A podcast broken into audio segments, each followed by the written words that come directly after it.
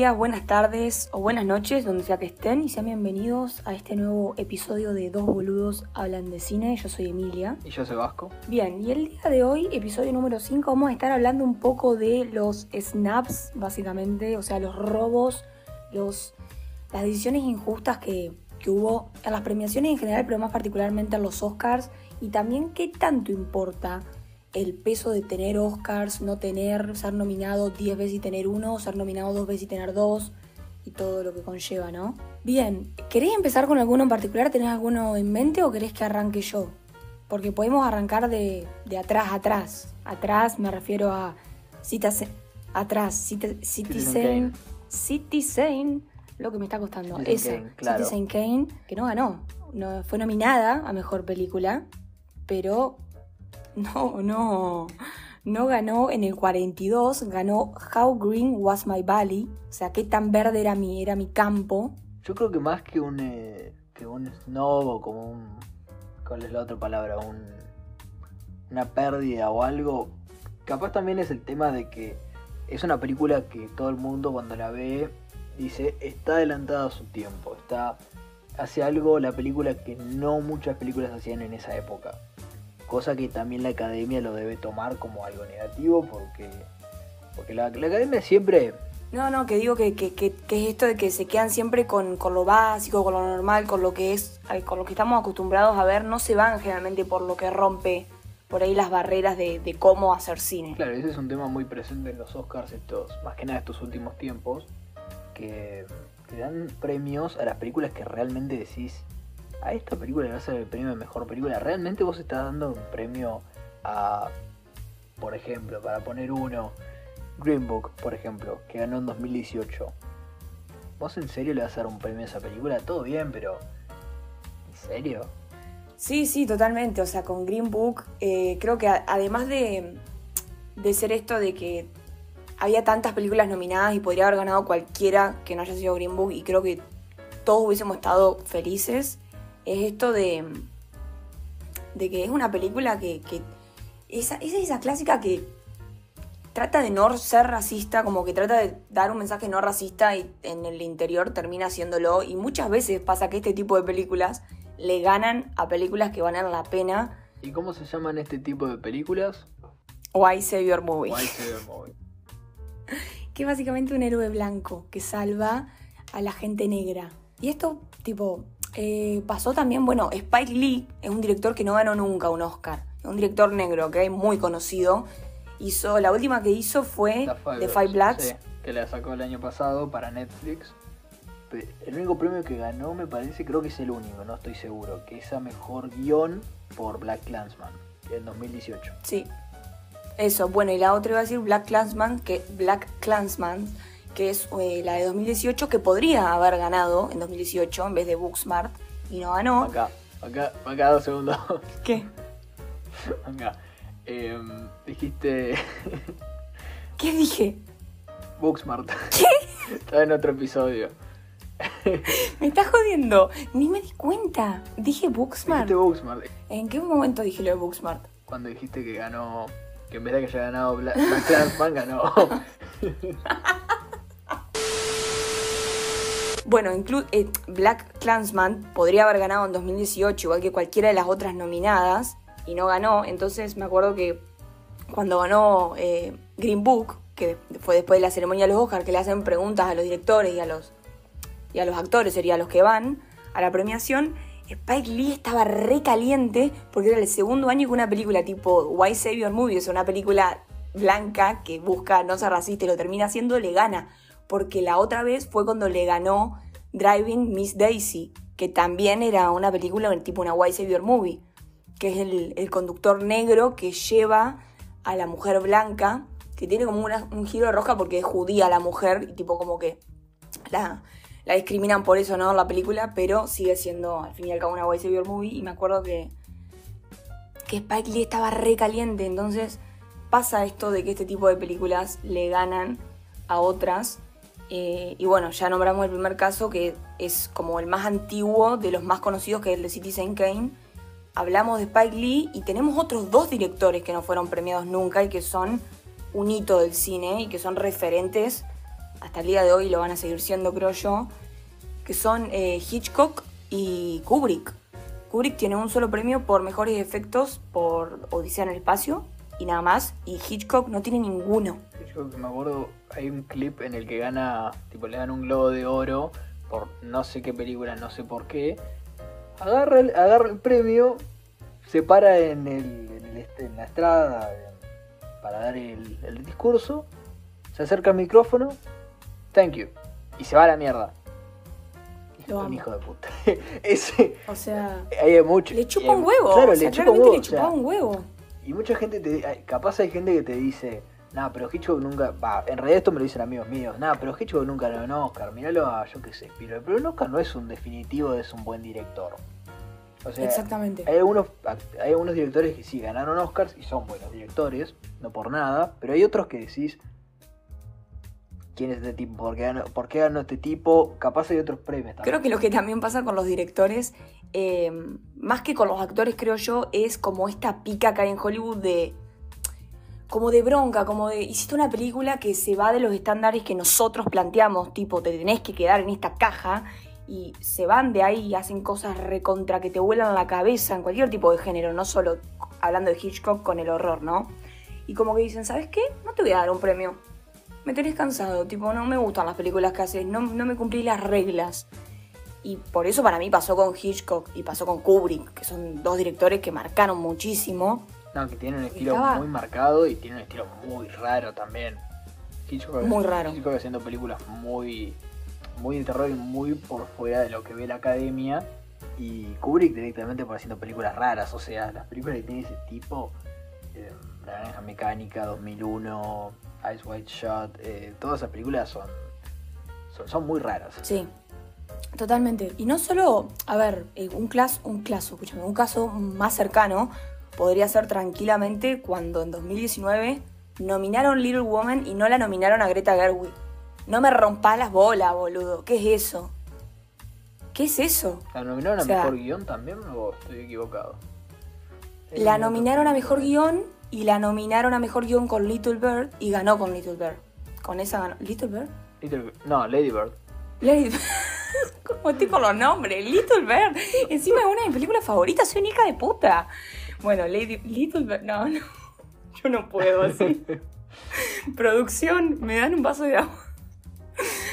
Em, la, la producción, el perro. Con Greta Gerwig, que, que tipo que no la nominaron. Y me dio una bronca cuando me enteré que no la habían nominado. Y bueno, pasa todo el tiempo, o sea, y es lo mismo con... Por eso digo que para mí pasa más con directores que con actores, pero con actores también pasa, que yo no sé si es por bronca o por pica, o por esto de que es esta ruleta de que se va corriendo, de que por ejemplo, el- creo que el caso más claro es el de Brad Pitt, el de Leonardo DiCaprio, no estoy Sí. bien hoy, el de Leonardo DiCaprio, que... que ganó recién por El Renacido, por The Revenant. Cosa que, no para se mí- merecía. Para mí no se lo merecía. Exactamente, o no se lo merecía por The Revenant y se lo dieron porque dijeron, bueno, banca, ¿contra quiénes están compitiendo? A ver, este actor ya tiene un Oscar, este actor no se lo merece, este otro tampoco tanto, a ver este, no, no. Dáselo a DiCaprio, ya está.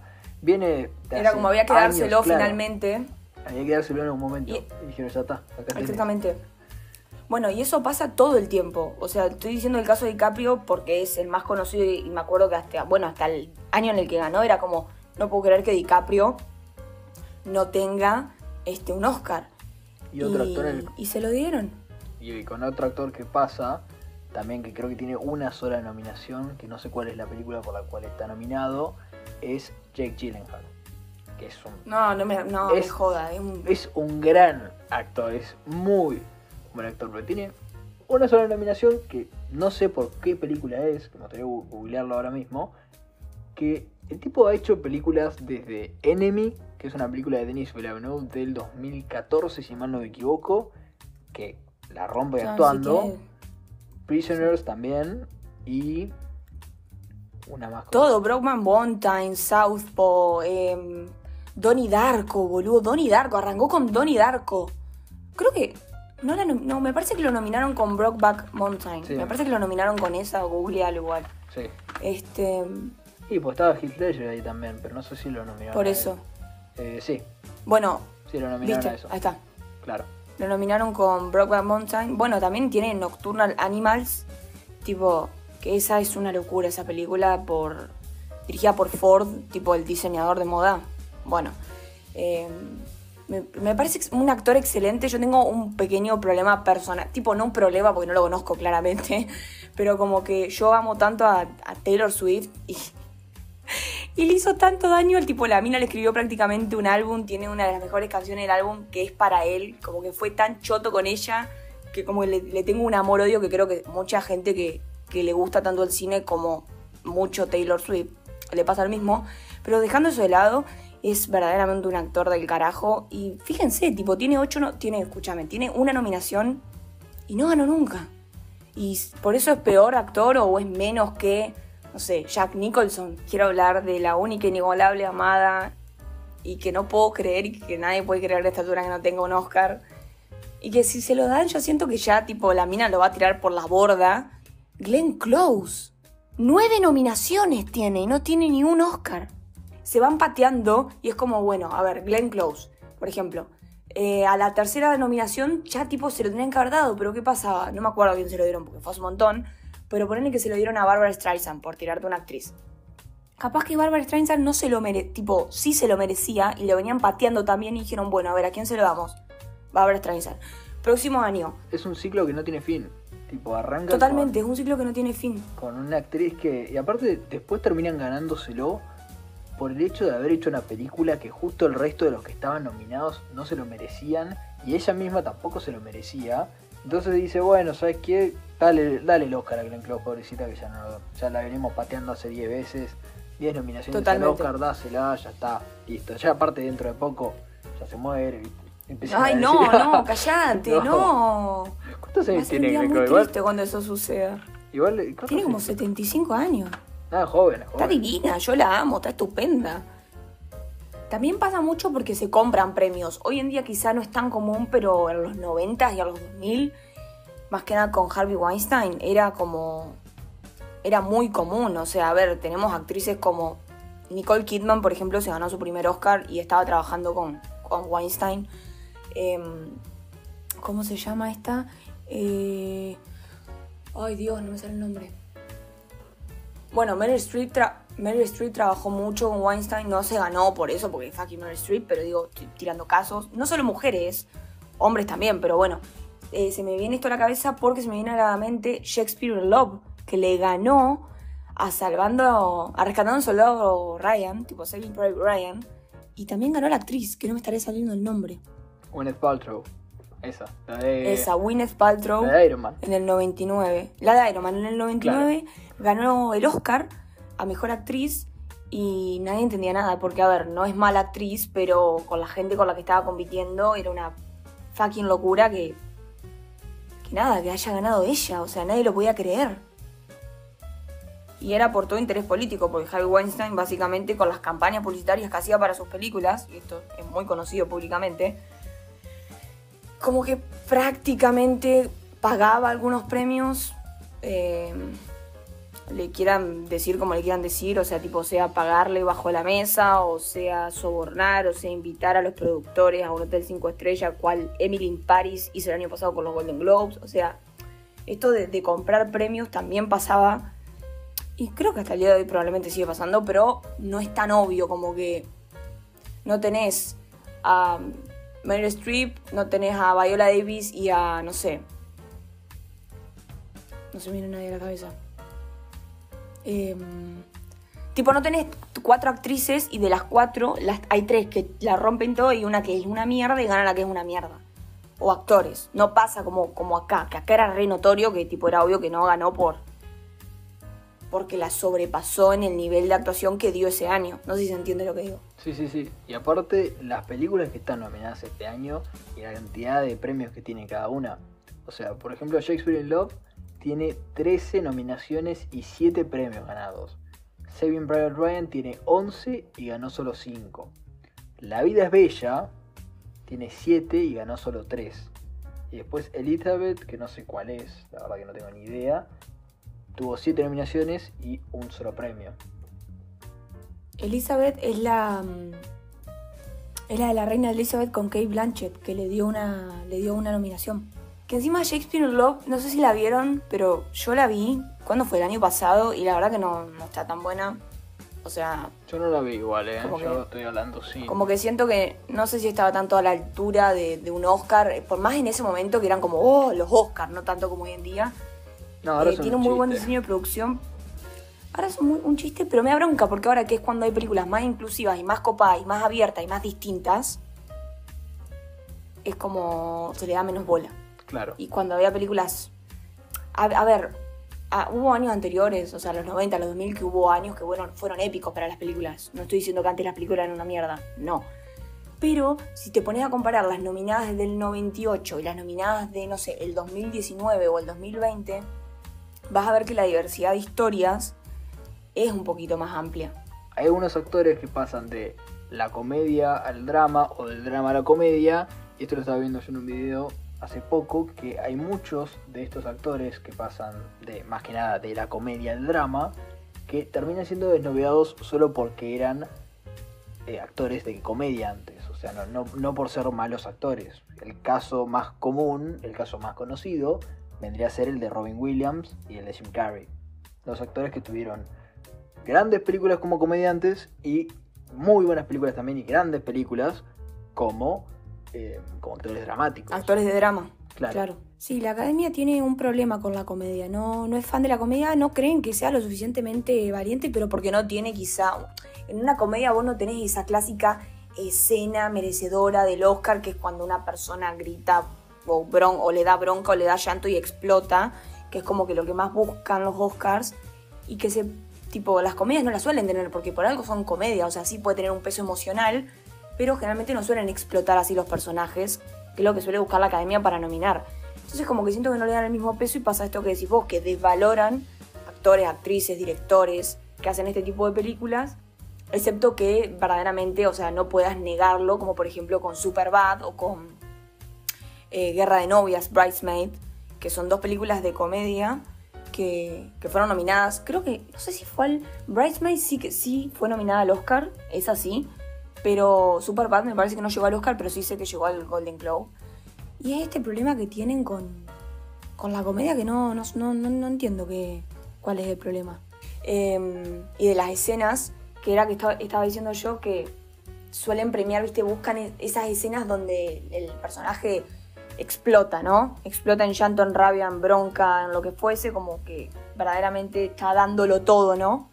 Y que el año este que pasó no sucedió, por ejemplo, con la gran mayoría de las nominaciones y con la ganadora del Oscar, que fue eh, Frances McDormand, que fíjate que a lo largo de todo Nomadland en ningún momento explota el personaje, o sea, en ningún momento es esa clásica escena de te, te voy a matar o de me estoy muriendo. Siempre buscan la misma escena esa, la, por ejemplo, no sé, un ejemplo que me viene a la mente ahora es la de There Will Be Blood de Paul Thomas Anderson, en la que Uy, Daniel sí. Day-Lewis explota de bronca, explota de bronca y es la típica escena que te muestran siempre que hacen los highlights cuando dicen nomi- nominado al Oscar de ta ta ta, vamos a decir, bueno, Sí, Daniel Day-Lewis y te tienen la escena. Em, Denzel Washington. Bueno, con Nightcrawler. Nightcrawler, claro, Nightcrawler tiene esa escena. Y es la escena más destacable que busca la gente. Pero no es la escena más destacable de toda la película. Claro, o sea, que un actor grite y se saque en una escena no lo hace mejor actor que un actor que es pasivo y igualmente demuestra las emociones que tiene que demostrar. O sea, escenas tan pasivas que comuniquen tanto como lo que comunica Frances McDormand en todo Nomadland, son igual de complejas que una escena donde está gritando. Y es algo que se está empezando a reconocer ahora, creo yo, tipo, a nivel academia. Pasando a la siguiente categoría, vamos a hablar sobre mejor montaje o mejor edición. En 2018 se dio un caso muy particular que hasta la fecha no entiendo cómo pasó, que fue que ganó Bohemian Rhapsody, una película de ese mismo año, que es la que nos cuenta la vida de Freddie Mercury, de Queen, de la banda y de todo eso. Punto número uno. La película en sí, la película, si hablamos sobre la película, sobre el guion de la película, es una bosta. Perdonen que lo diga así, pero es una cagada la película. No, es una, es que es una basura, tipo, capaz que se van a enojar porque sé que hay mucha gente que la ama, pero es verdaderamente una basura. Claro, acá cae, todo, acá cae el número de la gente que se va del podcast. Acá empieza la, la línea que, que Chao, empieza a ir todo el mundo. Chao, vamos a gente, hablar así mal que de Bohemian Rhapsody, goodbye. No, no se asombren, tipo, gente. Ya... Es una crítica constructiva. Claro. Está bien si te gusta la película. No tiene No, nada de malo eso. si les gusta. Yo, yo Pero- con la gente que hablé era fanática de Queen. A la gente que le gustó realmente la película era que le gustaban mucho los temas y lograron sobrepasar esa trama que tiene que, que es horrible. Bueno, más allá de la trama, todo, todo lo que pasa en la película no tiene ningún tipo de sentido. Y, y bueno, el aspecto que queríamos hablar era la edición. Cosa que ni, ni siquiera complementa la película, o sea, empeora. Y lo peor No, sí, totalmente. lo peor de todo es que ganó a mejor edición. O sea, hay un video en YouTube que, que es de que es de un tipo que, que empieza a analizar la escena y te empieza a mostrar la cantidad de cortes que hay en una escena que están sentados a la orilla de un río comiendo tranquilos y de la nada llega el productor y empiezan a hablar. Hay, creo que, sin exagerar, como 300, 400 cortes en una escena de 5 minutos. No, o sea, menos, son- tres, no sé, es- es Es una edición, es una horrible. edición que te da dolor de cabeza. O sea, te da dolor de cabeza ver una escena que supone que tiene que ser un simple diálogo entre cinco o seis personas. Un diálogo básico encima, ni siquiera de profundidad en lo que se están diciendo. Y es insoportable la edición porque no entendés qué está pasando. Tipo, hay un momento en el que están hablando los cinco y te muestran a tres solamente. Y aparte es, es plano y contraplano, plano contra plano, plano contra plano, plano contra plano, pero es, es un problema grande porque es la línea de diálogo, corte, y a otra a la reacción. Línea de diálogo, corte, a la reacción. Línea de diálogo, corte, a la reacción. No, no, no, es, es- un principio muy básico y si lo estudiaste, tendrías que saber que eso no funciona. A ver, nosotros no estamos diciendo que porque tenga muchos cortes y sea una edición rápida esté mal. No, la edición rápida es un tipo de edición que se usa para determinadas escenas y que muchas películas la tienen durante toda la película, pero porque va al ritmo de la escena, ¿ok? Y de la película. En este caso, la...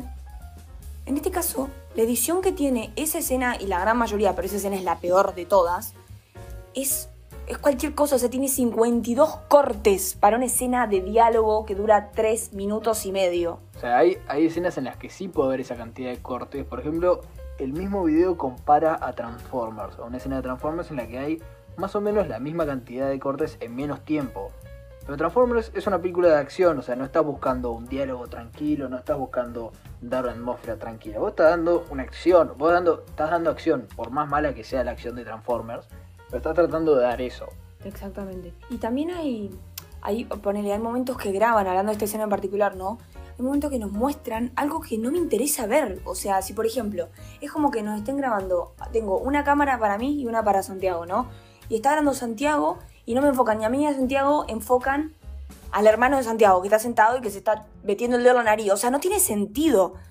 ¿Me entienden? Por el hermano de Santiago, le estoy diciendo que se mete el dedo en la nariz, es un ejemplo X, pero lo que voy es como, no, no funciona el tipo de corte y el tipo de tomas que hacen en la película. Y esta película ganó, o sea, no solo fue nominada, ganó mejor edición. Cuando podría haber ganado cualquiera de las otras, la que yo quería que gane particularmente pues, ese año por mejor edición es eh, The Favorite, la favorita, que fue una película que tuvo 10 nominaciones, si no estoy equivocada, 9, 10 nominaciones, ganó una sola y yo tenía muchas ganas que gane edición y que gane cinematografía y no ganó ninguna de las dos. Y pod- podría haber ganado tranquilamente The Favorite como podría haber ganado cualquiera de las otras. Pero bueno, basta de hablar de Bohemian Rhapsody, que la verdad que Rocketman es 10.000 veces mejor. Rocketman le rompe el culo y el gran problema fue que salió el año después del boom de, uh, uh, del boom de Bohemian Rhapsody. Ahí hay otros noveados. A Taron Egerton no lo nominaron a nada y dio una mucho mejor, una muchísima mejor interpretación que, eh, ¿cómo se llama? Rami Malek. Y no lo nominaron a nada. Quiero recordar quiénes estaban nominados a Mejor Montaje, que me lo estoy leyendo acá, y tenemos Vice, Green Book, Green Book estaba nominado a Mejor Montaje, The Favorite y Black Clansman. O sea, preferencia personal, la favorita, pero si no, si hubiese ganado Black Clansman o Vice, hubiese estado contenta. Claro, yo cualquiera de esas tres que decís vos podría haber ganado tranquilamente.